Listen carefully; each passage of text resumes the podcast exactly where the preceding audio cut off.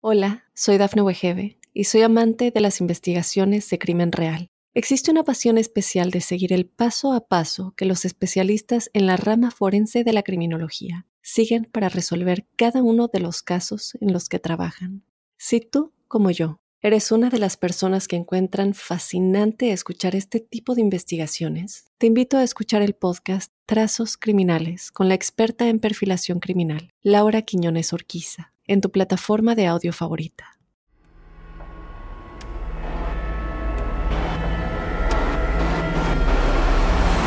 Observador Paranormal.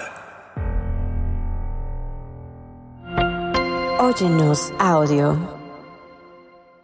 Bienvenidos a un episodio más de su podcast Observador Paranormal. Me encuentro con mi amigo Roberto Belmont para platicarles de un tema que nos está pareciendo bastante interesante. Para mí es eh, una especie de homenaje a la historia que tengo de parte de mi madre, ya que yo me enteré de este personaje cuando era yo niño y me contaron por vivir en una zona en la Ciudad de México totalmente popular, Tacuba y Popotla, y me contaron de niño, mi abuela, una historia en la cual pues de niño me dejó absorto me contó la historia de una persona que había habitado esos, esos lares y que mi abuela había conocido cuando ya era niña. Esta persona eh, habitualmente compraba en la tienda de unas tías que yo tenía y a mi abuela de más o menos 5 o 6 años la cargaba en brazos y le hacía escoger algún dulce.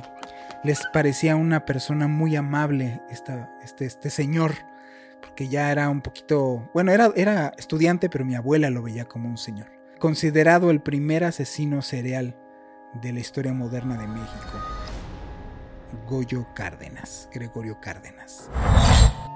Permaneció en prisión 34 años por el asesinato de cuatro jóvenes mujeres, juzgado por el delito de homicidio, inhumación clandestina y necrofilia, conocido mayormente como el estrangulador de Tacuba.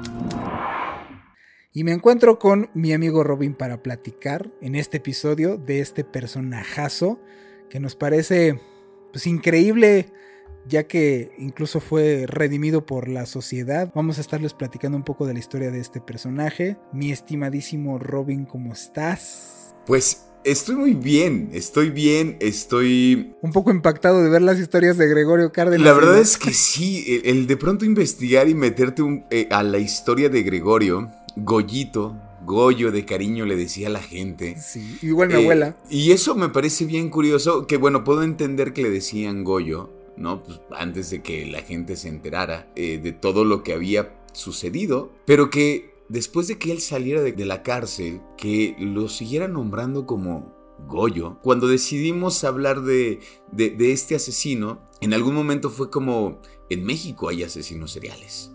¿No? Y que de pronto creemos que los asesinos seriales solamente suceden en Estados Unidos, ¿no? Principalmente. Principalmente Estados Unidos porque creo que hay un montón, ¿no? Y películas y demás. A mí lo que me impresiona es como la cercanía que podríamos...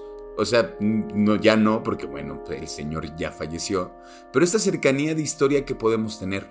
Te, te lo voy a dejar así. Piensa en esta imagen. Que las manos de Goyo estuvieron en la espalda de tu abuela. O sea, así de cercano. O sea, suena muy turbio lo que te estoy diciendo. No, pero es que es cierto, es cierto. pero es. Y me voy a otra imagen. Tu abuela, de niña, vio la mirada de Goyo. O sea, lo vio de frente. Estuvo con él. Eso es lo que a mí me sorprende de esta historia. O sea, me sorprende que tengamos esta cercanía y que esa mirada de tu abuela hacia Goyo, bueno, la, la mirada de Goyo a tu abuela, tu abuela te vio durante muchos años y tú me ves a mí y estamos conectados con una mirada con Goyo. Y eso me parece muy raro. espeluznante. y espeluznante también. Sí. Yo la verdad es que no lo conocía, yo no conocía la historia de, Goyo hasta que la, platicamos. ¿Qué onda con Goyo? Goyo, eh, bueno, fue, fue un personaje que estaba estudiando, era un estudiante. Parte de, los, de las cosas que les comentaré incluso pues va la, la historia que me contó mi abuela. Estamos hablando de que yo cuando le pregunté, pues era los ochentas, era una época en la cual no se escandalizaban ya lamentablemente por los asesinatos como los que hizo Goyo, sino que ya estaba más pervertida la sociedad, pero me fascinó de niño saber o entender cómo es que pensaba o cómo se comportaba una persona así, porque tendemos siempre a juzgar, ¿no? A prejuzgar. Entonces seguramente este señor se, movía raro o veía feo o algo así. Y, y, en la visión de mi abuela, de niña, y tuve varias, porque a final de cuentas, la mirada que yo tengo o la visión que yo tengo de este personaje es de mi abuela, de las tías y de mi mamá. Porque las tías le compartieron a mi mamá de niña otras cosas de una visión de adulto que no tuvo mi abuela. Mi abuela me dijo, era un tipazo, era un señor realmente agradable, no solamente poquito, sino era cotorro, era con una habilidad mental sobresaliente y que lo utilizaba, pero en nadita lo veías como pervertido, no, sino que lo veían de verdad, por eso le decían Goyito a ellas de cariño, porque era muy amable, era un tipo muy inteligente y muy amable. Por eso cargaba a mi abuela, porque lo veía, mi abuela corría hacia Goyito para abrazarlo. No era, no era un cliente eh, más para ellas, era Goyito el de, el de, Mar Negro, era creo una, una calle adelante. O sea, estamos hablando de un México que era como más conocida la gente. Sí, que definitivamente un México bien diferente. o sea, bueno, o sea, a nosotros nos tocó todavía, me parece, en el barrio como llevarte bien con el señor de la tienda, ¿no? al menos conocerte. Y, conocerte, sí. Yo no sé, yo por ejemplo en el barrio en donde, en donde crecí, sido todavía el señor de la tienda que de pronto que si te regalaba una paletita, ¿no? O sea, ¿Ah, como ah, mira, ahí viene el Robincito, déjale, doy una paleta. Y había mucha cercanía, o sea, esta cercanía como de, de o sea, de pronto yo me imagino en algún vecino que nos pudiéramos llevar muy bien, como de, y de pronto enterarte de algo, de algo tan fuerte, sería como de, ah, caray. para ellas fue así. O sea, para mi abuela era Goyito, el que, los, el que querían a Goyito. Ella lo abrazaba, corría sus brazos, mi abuela de niña de 5 años, lo abrazaba porque sabía que era, le va, me va a comprar un dulce. Y entonces lo cargaba así, recibía a mi abuela Goyo, iba con las tías, platicaba con ellas, pues de cosas coloquiales, de la calle, de, en fin, como lo hacemos con los vecinos, pues. Por y en ese México, mi abuela le encantaba. Pero de las cosas que, por ejemplo, como adulto las tías platicaban de este personaje, es que te decía que estaba estudiando mucho por las noches, que se desvelaba. Y le decían, es que no duermo porque me la paso estudiando medicina estoy estudiando, estudie y hay cosas que sigo sin entender. ¿Cómo me gustaría poderla entender la medicina, pero ya teniendo alguien que pueda yo operar, alguien que pudiera yo abrir? Ese es el único detalle que les llamó la atención a las tías, que llegó él a mencionar. Sí, y, no sé, bueno, a mí me parece como, como una de las partes interesantes esto, ¿no? Pensar en ese contexto del México en aquel tiempo. O sea, pensemos que era 1900 40, 1941, y cuando sucede el primer asesinato de Goyo es 1942. ¿no? Entonces, pensemos en ese contexto, en ese México, en, ese, eh, en ese Tacuba de 1942, que definitivamente no es lo mismo del Tacuba de ahora. Y también han cambiado las relaciones humanas, ¿no? Definitivamente. Yo creo que ahora, pensemos, es un Goyo de 27 años. Sí, ¿no? Sí, 20, sí, 27 años. Sí, estaba en pleno estudio de la carrera. E, estaba estudiando y pensemos como, aparte, Goyo no era de la Ciudad de México. Goyo venía de Veracruz. Venía de tener una relación muy cercana con su madre. Él nunca conoció a su padre porque su mamá lo sobreprotegió mucho. Sí. Ahí hay una característica eh, interesante. Eh, la madre nunca dejó que, eh, dejó que conociera al padre. Y de pronto se dice, y Gregorio eh, en algunas entrevistas lo llegó a comentar como es, se sentía abrumado por su madre. Entonces, era un tipo tan inteligente, tan estudioso, tan dedicado, que consiguió becas no solamente en México, consiguió becas en el extranjero. La, la primera razón por la cual Goyo decidió no irse de México fue porque no quería dejar sola a su mamá.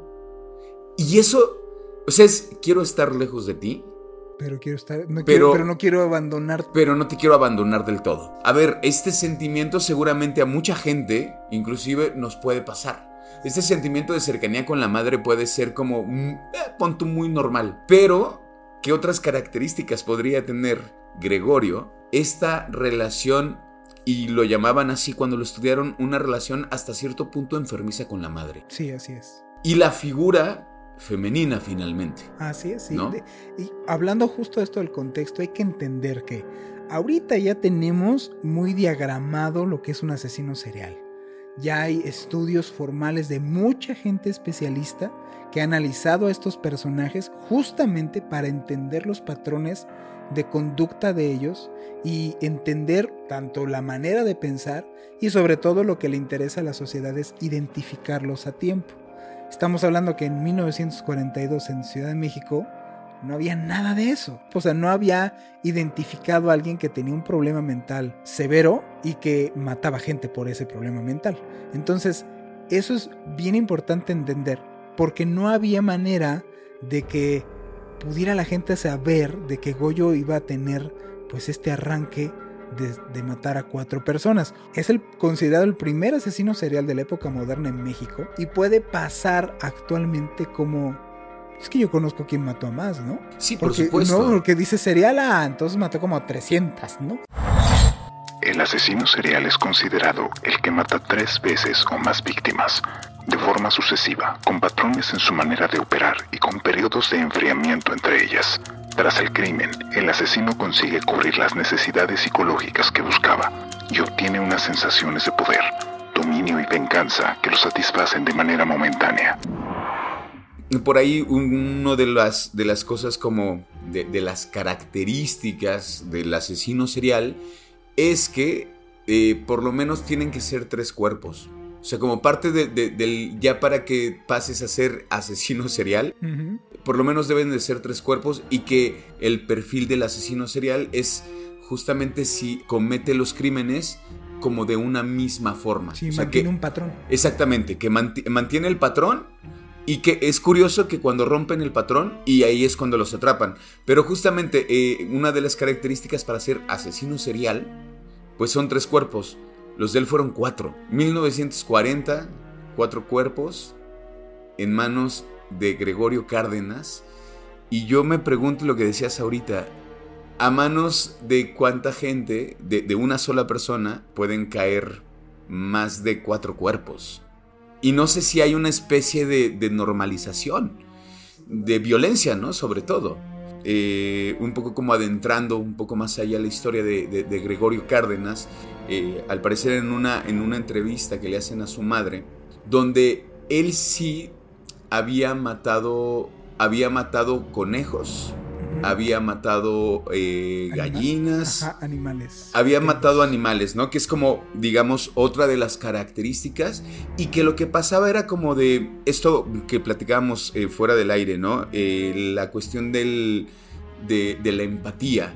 ¿no? Que es quizá una de las, de las características, pero la llamaste... Ah, lo que pasa es que sucede esto que después, ya muchos años después, descubrieron, es que en nuestro cerebro hay una cosa que se llama neuronas espejo, que son las que nos permiten o nos, nos llevan a, podernos relacionar socialmente de manera empática con los demás. Empatizas con otro ser humano, te duele su dolor, ¿ok?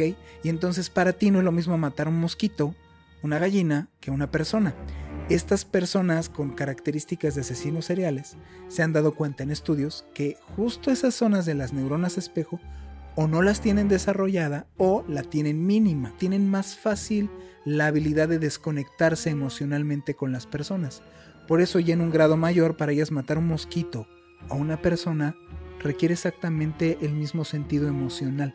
Entonces, si a ti te pasa eso, ojo, es una característica primordial de los asesinos seriales. Esto que comenta, que comenta la madre que Goyo hacía, como, y que decía lo hacía por diversión o sea, como en un sentido de matar por matar al animal. También una de las causas que tenía, eh, tenía Gregorio, tenía una especie de, enfermedad en el cerebro. O sea, algo pasaba también dentro de su cabeza que sufrió mucho tiempo de eh, incontinencia. Y entonces había una cosa que a él le avergonzaba muchísimo porque no le pasó una vez, le pasó varias veces, que era de pronto orinarse. Y hace rato hablábamos de ese momento crucial de que, de que igual, ¿no? O sea, que todos podemos tener como características, pero que siempre puede haber el detonante. Así es, justamente. Que, justa, que, me, digo, lo, menciono de esta forma porque creo que ahí empieza, digamos, como empieza la leyenda de Gregorio. Así es, cuando empieza, cuando algo lo detona, rápido para la audiencia que nos escucha, son cuatro características principales de los asesinos seriales. Uno es esto de la falta o la mínima parte de neuronas espejo. Segunda, un abuso eh, infantil, llámese abuso sexual o físico o verbal. El tercero, que es vivir una experiencia traumática. El problema es que exista un detonante, algo que dispara que la persona empiece a matar, pase ya de este escalafón y mate a su primer víctima. Que eh, ahí yo me hice una pregunta. Bueno, el detonante es el siguiente. Goyo va por una sexoservidora y una de las características de las sexoservidora, eh, sexoservidoras con las que estuvo es que eran menores de edad. 14 años, 16 años. 14 años, 16 años. Creo que la primera, ahorita les, les digo cuál, cuál fue el, el, nombre, este, María de los Ángeles González, eh, tenía 16 años. Recordemos, él tiene 27. Se la lleva a su casa y en su casa, antes del acto, de, eh, del acto sexual, Goyo se orina y ella se burla de él. Ese es el momento clave para que a Gregorio enfureciera. Enfureciera exactamente y de pronto la horca. Y ahí es lo que decíamos. En las otras víctimas también las ahorcó. Así es. Hay un ya se forma un patrón de conducta con un asesino serial, por eso se llama en serie. O sea, no nomás porque mate, sino porque agarra un patrón conductual con las víctimas. Y justo mira qué curioso del Gregorio, ¿no? Porque, ojo, quien lo pueda buscar, que busque cómo era el aspecto de Gregorio, era enclenque. Él mismo se jactaba que nunca en su vida había hecho ejercicio. lo primero que le dijo a la policía. Por eso hay muchas personas que al día de hoy le siguen sin creer que fue él. Porque decían, ¿cómo es posible que una persona así chiquita, menudita, pues haya matado a una mujer? Porque no, obviamente no, no va a dejarse tan fácilmente, sea como sea. Y lo primero que se le ocurre a Goyo es enterrarla en el patio. Eh, sucede esto, bueno, termina matándola, termina teniendo relaciones con ella, con el cadáver, y, y entonces decide enterrarla. También se dice, se cuenta, eh, bueno, Gregorio estaba estudiando eh, química. Ajá. Y se cuenta que él tenía una especie de, eh, como de laboratorio dentro de su cuarto, uh -huh. de, digo, de su casa. Y en este laboratorio lo que se cuenta, y él en alguna entrevista lo llegó a comentar, es que les inyectaba como sustancias a los cuerpos para que no la pudieran, para que no pudieran reconocer los cuerpos. Y también para revivirlas. Y, o sea, se hizo una ah, esa también es una, una historia es, para poderlas revivir. Así, para poderlas revivirlas, para deformarlas, para poderlas disolver. La, la, otra también era como para que se pudiera extender el, el, el, tiempo de descomposición. Ahí a mí me parece sorprendente, no sé qué habrá pasado con su cabeza de Gregorio, que a la semana siguiente va de nuevo por una sexoservidora. Eh, la primera tenía 16 años, la siguiente se dice que tenía 14 años. Y hay algo interesante aquí, la identificaron como Raquel González León. Lo curioso fue, es que no fue Raquel González, porque tiempo después Raquel González seguía con vida. De ese cuerpo nunca se supo nada, nunca se logró identificar. Diga, digamos que en ese sentido, la movida de Gregorio fue con las exoservidoras porque seguramente Digo, siendo tan jóvenes, trabajando de sexoservidoras, igual era como quién las iba a buscar. ¿Quién iba a reclamar esos cuerpos? Hay una tercera mujer, igual, eh, sexoservidora, eh, Rosa Reyes Quirós. Y entonces se dice, se cuenta que esta mujer, bueno, esto lo cuenta Gregorio, ¿no? Que esta mujer llegó y la mujer se negó a tener relaciones con él. A, Gregorio lo enfurece y entonces de nuevo la estrangula, ¿no?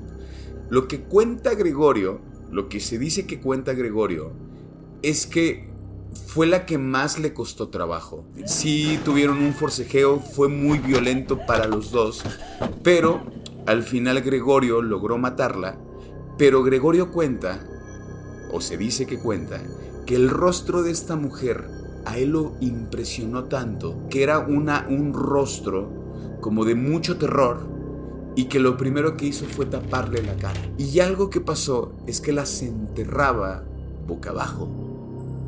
Había algo de culpa y quizá no las podía volver a ver. Ahí te va la versión que me contó, porque la cuarta es especial. ¿Por qué voy a esto? Porque en la cuarta es hasta donde yo, bueno, yo, yo tengo investigado, yo tengo ahí por los medios que he visto que la cuarta es la, novia, ¿no?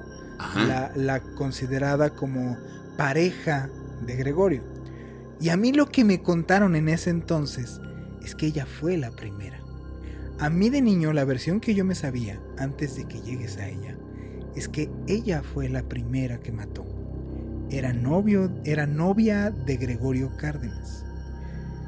La mata por un arranque violento de él en accidente. Discutieron porque esta, esta mujer era pues su novia y ella se negó, estamos hablando de México 1942, ella se negó a tener relaciones con él y entonces en este forcejeo la mata, la estrangula tratando de tener relaciones con ella. La mata y las otras mujeres llegaron después y fueron subsecuentes porque justamente lo que quería averiguar era revivir a su novia. Entonces iba con el sector vulnerable, prostitutas, nadie las va a buscar, para poder matarlas, experimentar con ellas, al punto en el cual ya estaban tan descompuestas que no tenía más que enterrarlas, les hacía como una experimentación de embalsamamiento y las dejaba justo como estaba su novia para ver si servía lo que había hecho. Es una gran historia. Sí, porque yo después de, yo crecí con esa idea en la cabeza y después de enterarme que lo que está oficial era, es que eran prostitutas porque quería sexo, no, yo sabía que eran prostitutas porque era lo más fácil de conseguir que nadie las buscara. Claro. Y entonces quien da con él no son los familiares de las prostitutas, sino es el familiar de la novia que ya llevaba mucho desaparecida. Y entonces por eso lo encuentran. No, y como está manejado los medios es ella fue la última y con ella sí la pescaron. Se dice que realmente el, nombre es Graciela Ariazábalos. Eh, estudiaban, coincidieron juntos en, en algunas clases al parecer. Él pasa por ella, él tenía un carro pasa y le dice te voy a llevar a tu casa, la lleva a su casa y entonces Gregorio le declara su amor. Y entonces Graciela le dice, pues no, muchas gracias, no me gustas, no está chido. Gregorio intenta besarla y ella le da una bofetada. Y entonces la empezó a golpear hasta que la estranguló. Entonces se la lleva a su casa y pasa la noche con ella o sea, sí, el acto sexual, pero aparte pasa la noche con ella, se acuesta con ella y al día siguiente decide enterrarla. Eh, se cuenta que fue la última vez que ven a Graciela, empiezan las investigaciones y entonces se dice que fue como de Gregorio, pues eh, la última vez que la vimos, la vimos contigo, se subió a tu carro. Los investigadores van a la casa de Gregorio, Gregorio no está en casa, entran, empiezan a revisar, el papá de, de, esta Graciela decide ir a la casa, decide entrar junto con la gente que está investigando el caso, y entonces se dan cuenta de este lugar donde tiene su laboratorio y el papá sabe que Graciela estuvo ahí por un pañuelo que encuentran sobre una mesa que estaba en el cuarto de Gregorio. No encuentran otra cosa rara no hay nada más raro. Y entonces se dice que uno de ellos sale a fumar al patio, está fumando, se da cuenta que hay un montón de moscas, camina sobre un camina sobre el patio y se da cuenta que la arena estaba muy floja. Y entonces alcanzan a ver el dedo del pie de Graciela. Se dice que los vecinos prestaron palas para poder empezar a escarbar encuentran el cuerpo completo de Graciela, boca abajo, amarrada de las manos, semidesnuda, y entonces se dan cuenta del otro cuerpo y se dan cuenta de un tercer cuerpo. Y entonces tienen que atrapar a Gregorio. Y Gregorio lo negó y lo negó y lo negó hasta que le dicen, Gregorio, estuvimos en tu casa. Y entonces les dice, sí, sí, sí maté a Graciela, sí. Y le dice, pero también hay otros cuerpos. Hay otros dos cuerpos, ¿quiénes son? Y Gregorio dijo, no son otros dos, son otros tres. Debe de haber cuatro cuerpos en el patio. Los asesinos en serie están específicamente motivados por una multiplicidad de impulsos psicológicos, sobre todo por ansias de poder y compulsión sexual. ¿En dónde a mí se me hacía coherente la historia que me contaba mi abuela? ¿Y en dónde para mí siempre tuvo un hueco esta que es como la oficial? Es el modus operandi de Gregorio. ¿Por qué? La cuarta es entonces supuestamente Graciela. Si realmente eh, él con esto de que mata a la cuarta, ¿por qué no hubo una quinta? ¿Ok? ¿Por qué no la que siguió era un modo superanti igual? ¿Por qué llegar al punto en el cual matar a Graciela cuando después entonces ya no hubo una quinta, una sexta que lo detuvo? Porque no fue inmediato, la mató y duró un rato ahí en descomposición. Y entonces es donde yo digo, me suena en esa parte coherente que digo, primero mató a Graciela y entonces, tratando de averiguar en este rollo de la tengo que revivir, mata a las otras en secuencia. Ya no mató una que seguía, porque lo que seguía ahora era otra prostituta, Graciela. Y entonces se puso a matar mujeres que nadie iba a como identificar tan fácilmente para ver cómo revivía la que sí le interesaba, hasta que lo da por perdido y dice, ya no la voy a poder revivir, ya pasó demasiado tiempo. Y entonces mejor trató de absolutamente negar todo. Por eso él dijo, me pescan y yo lo niego. Si a mí me agarran por esto, yo voy a negar absolutamente todo. Y es lo que hizo. Se cuenta que cuando empiezan a exhumar los cuerpos, bueno, pues el olor comienza a ser muy fuerte. Y se dice que un poco fue fácil encontrar el cuarto cuerpo porque se dice que esa noche llovió empezó a llover, pero la misma, como ya habían removido la tierra, ahí es donde encuentran el cuarto cuerpo. Y entonces a Gregorio lo meten a la cárcel un 7 de septiembre.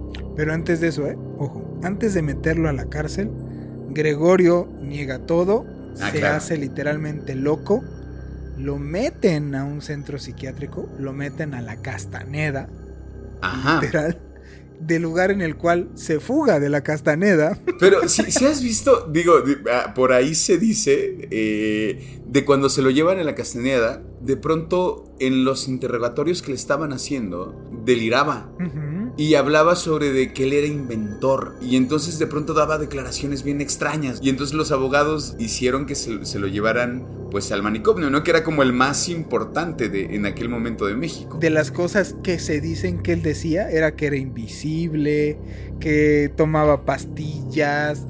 Híjole, una cantidad y variedad de historias que hay en torno a que él fingió locura. O sea, él decía, yo me voy a fingir loco porque antes del manicomio sí hay salida, pero de la cárcel no. Se dice que cuando estuvo ahí, le daban chance de estudiar medicina y empezó a estudiar medicina y empezó a estudiar también el rollo de la mente y estas cosas, ¿no? O sea, imagina cómo era, cómo era, eh, en este momento sí le diré Goyo, cómo era Goyo, tan, tan amable, quizá tan humano, tan carismático, que mantuvo relaciones con trabajadoras de, de, este lugar. Y no solamente eso, le daban permiso de salir al cine con alguna de estas mujeres con las cuales podía tener relaciones. Ahí es donde, en esa parte, cuando yo crecí que no me contó mi abuela, es que a Gregorio, que era un tipo promiscuo, era un tipo ligador, le gustaba hacer cosas como ahorcar en el acto sexual. Y entonces lo que mi abuela me platicó es que en esos chismarrajos de las tías, en esa plática ya media subida de tono, lo yo, lo yo platicar de cómo la novia le gustaban sus ahorcaditas. Y se le pasó la mano. Y se le pasó la ahorcadita. Por eso te digo que yo esta historia sabía de que a la novia se le pasa la ahorcadita, sí la ahorca, y luego dice, ¿y ahora cómo resuelvo esto? No, no te creo, no. No, esa historia es... Por eso dices, a ver, un tipo que tiene tanta bronca con las mujeres, ¿por qué se le daría tanto? Era bien coquetote, por decirlo así, bien ligador a las tías, se las ligaba, o sea, les echaba el perrillo para ese entonces. Y en la historia que yo sabía era un tipo carismático, inteligente, que tenía relaciones sexuales medias bruscas con la novia y que se le pasó de tueste y ya no supo qué hacer porque sí la mata y luego en su inteligencia intentó revivirla y no le salió. Pues sí suena coherente, es un tipo que para la época de 1942 hablar de sexo bondage, pues ¿cómo crees? Sí, y abiertamente pues no, ¿ok? Entonces por eso eran las cosas que me decía mi abuelo, pues no, o sea, hacían eso y se le pasó la mano y la mató y luego ya no supo qué hacer.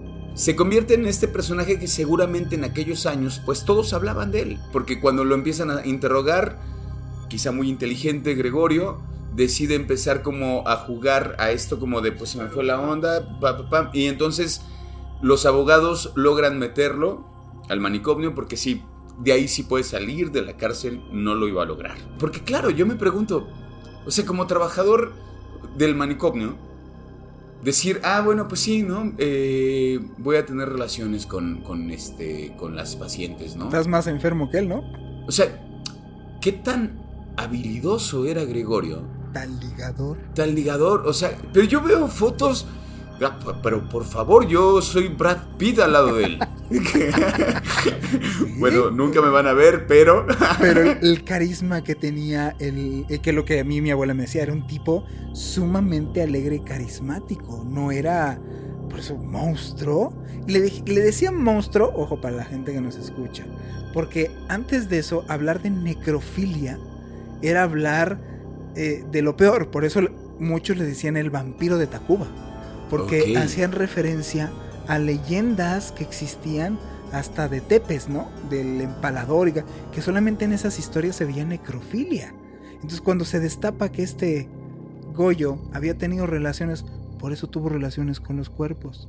Si era ese monstruo que para la época era ese impacto, pues tantas mujeres que después hubo en su haber, habla de más bien una persona cautivadora, Sí. manipuladora. No, bueno, manipuló tanto que, que fue cinco años después, ¿no? Sí, más o No, menos. dos años después, sí, dos años después, se escapó. Sí, de ahí de la Castaneda. Exactamente. Adiós.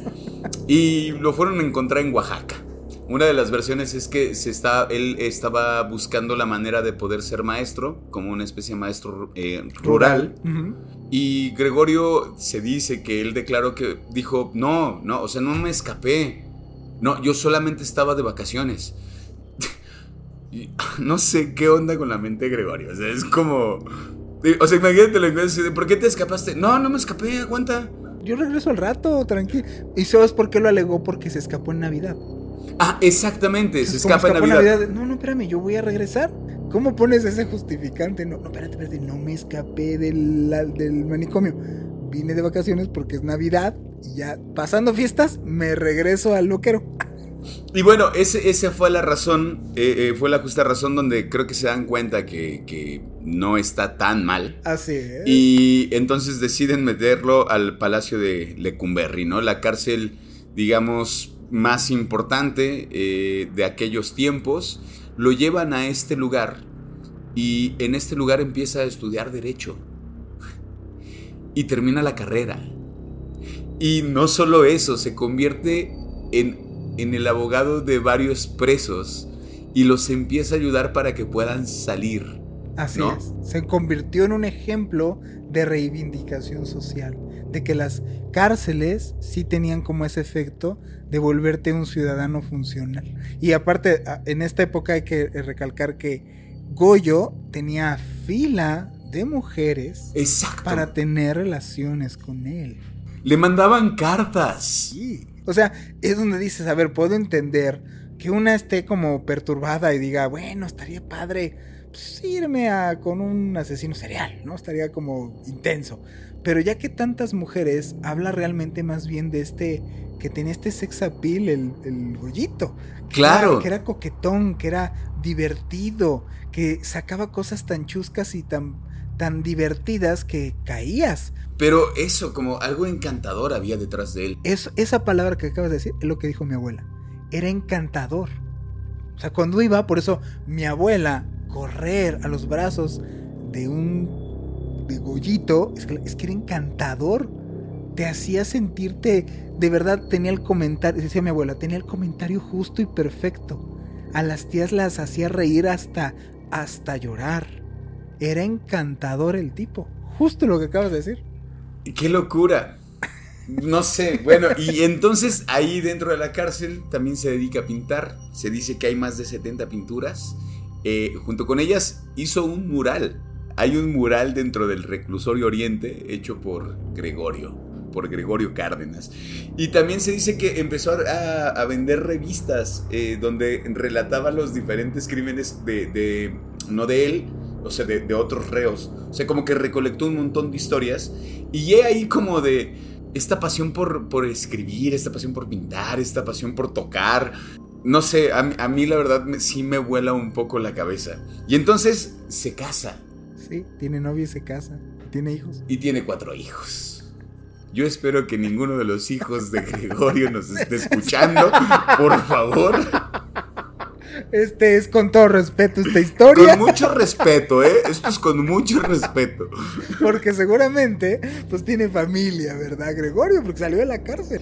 Sí, y pues es que como, como dices, eh, Gregorio salió de la cárcel el 8 de septiembre de 1976. Así es. El presidente Luis Echeverría Álvarez determinaría que una celebridad por su presunta rehabilitación social y concederle el indulto presidencial. Tópate eso. Lo aplaudieron, lo ovacionaron en el Senado de la República.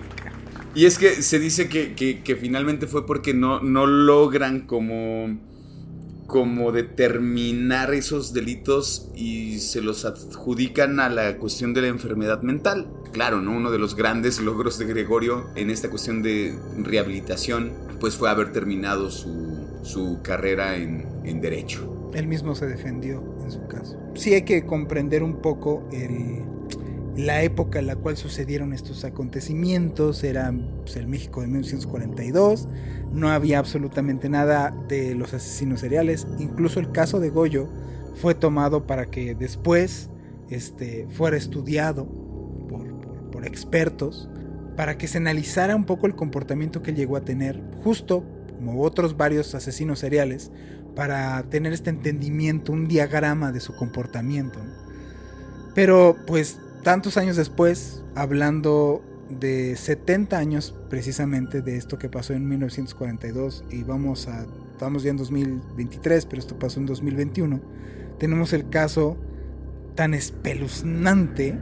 Digo, estamos hablando de que eran cuatro personas las que él asesinó y no de mérito que fueran cuatro personas. Pero tienes 70 años después, asesinato de 4.600 osamentas.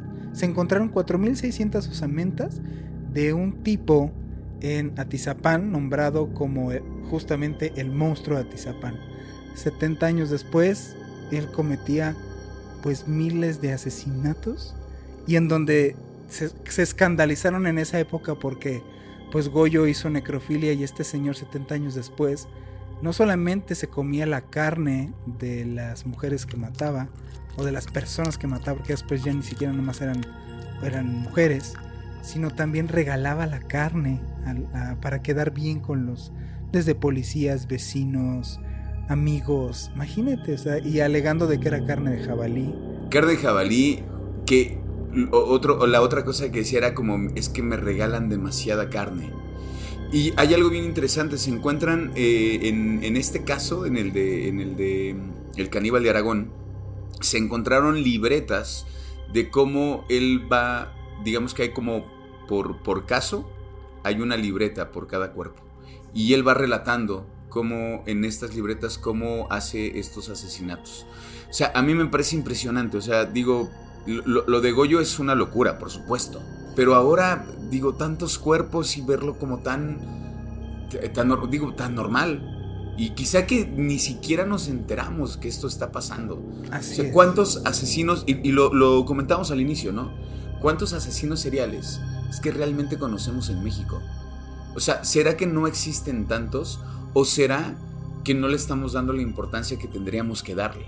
que de verdad que no, que no se sepa tanto, que no nos hayamos escandalizado tanto, quiere decir que estamos normalizando estas cosas. Totalmente. Y creo que no está bien. No para nada. O sea, tienes a un México del 42 en donde Goyo asesina a estas personas y se vuelve un escándalo nacional. Estuvo en los periódicos durante mucho tiempo y 70 años después, en este mismo país, hemos normalizado tanto eh, la muerte de las personas y hemos, nos hemos acostumbrado lamentablemente tanto a que exista este tipo de violencia que tenemos a un señor que ya está literalmente pues en edad de retiro, que dieron con él porque pues ya las fuerzas no le dio, que se puso a matar más de 30 años a personas y que no dieron con él nunca. O sea, no solamente es para mí escandalizar el, hecho tan violento de, de, lo que hizo, sino que, pues, ¿cuántos caníbales no hay afuera todavía? ¿No? Es, eso es la parte que a mí al menos, y teniendo familia, pues sí me da miedo. Son de las pocas cosas que me escucharán en este programa decir, eso sí me da miedo. Eso está... De verdad está de miedo. Así Sí es, o sea, de verdad que sí. Ahora, ahora, ahora entiendo estas cuestiones de las cosas que te pueden dar miedo. Que uno va creciendo y se va haciendo de otros miedos y se van, van creciendo y se van agravando en uno, ¿no? Es como de eh, lo del caníbal de Atizapán lo acaban de atrapar en 2021. Sí. A la vuelta, a la vuelta. Sí. Pues es 2021. En, en, plena pandemia. Y en Atizapán. En Atizapán donde yo tengo familia. Te voy a hacer esta misma entonces cuestión. ¿Quién no te imaginas que tu familia de Atizapán iba caminando en la calle y se subió, no sé, al micro o pasó a una tienda o tantos escenarios que existen en Atizapán y se toparon con este señor y buenas tardes, buenas tardes. ¿Sabes qué pensé? Porque bueno, esto que se dice de, del caníbal, pues bueno, finalmente él se dedicaba a la carnicería y sabía hacer muy bien los cortes, ¿no? O sea, hacía cortes de carnicero. Y entonces, algo que sí te voy a decir que cuando, cuando estábamos hablando de, del, caníbal, sin duda, eso me, eso me imaginé. Dije, y si en algún momento mi familia llegó a comer de esa carne, entonces yo pensé, dije, en una de esas, alguna, ya probaron esta carne que es muy buena. Porque aparte también una característica del, del, caníbal es que era, o sea, Topa es un señor de setenta y tantos años ahora. 74. Y se dice que es un tipo eh, muy amable, con pues eso de regalar comida muy complaciente, como la gente, los vecinos dicen, no, un tipo súper agradable y, y, siempre como viendo por los demás y nos regalaba comida. Estaba en la comunidad vecinal. Esos son los miedos que, que a, mí sí me, a mí sí me alertan. Porque tenemos esta, este prejuicio de decir, el malo no solamente se tiene que ver como malo, sino también se comporta como malo. Y si analizas, Goyo Cárdenas hace 70 años no se comportaba como malo. No sabes quién se acerca a tu familia y con qué intenciones. Yo los dejo, yo los dejo con este mensaje. Mi nombre es Juan Manuel Torreblanca. Mi nombre es Roberto Belmont y muchísimas gracias por estarnos escuchando. Ojalá que sigamos compartiendo estas largas charlas. Siempre es un gusto platicar contigo. Muchas gracias mi querido Robin, y pues nos vemos en el siguiente programa.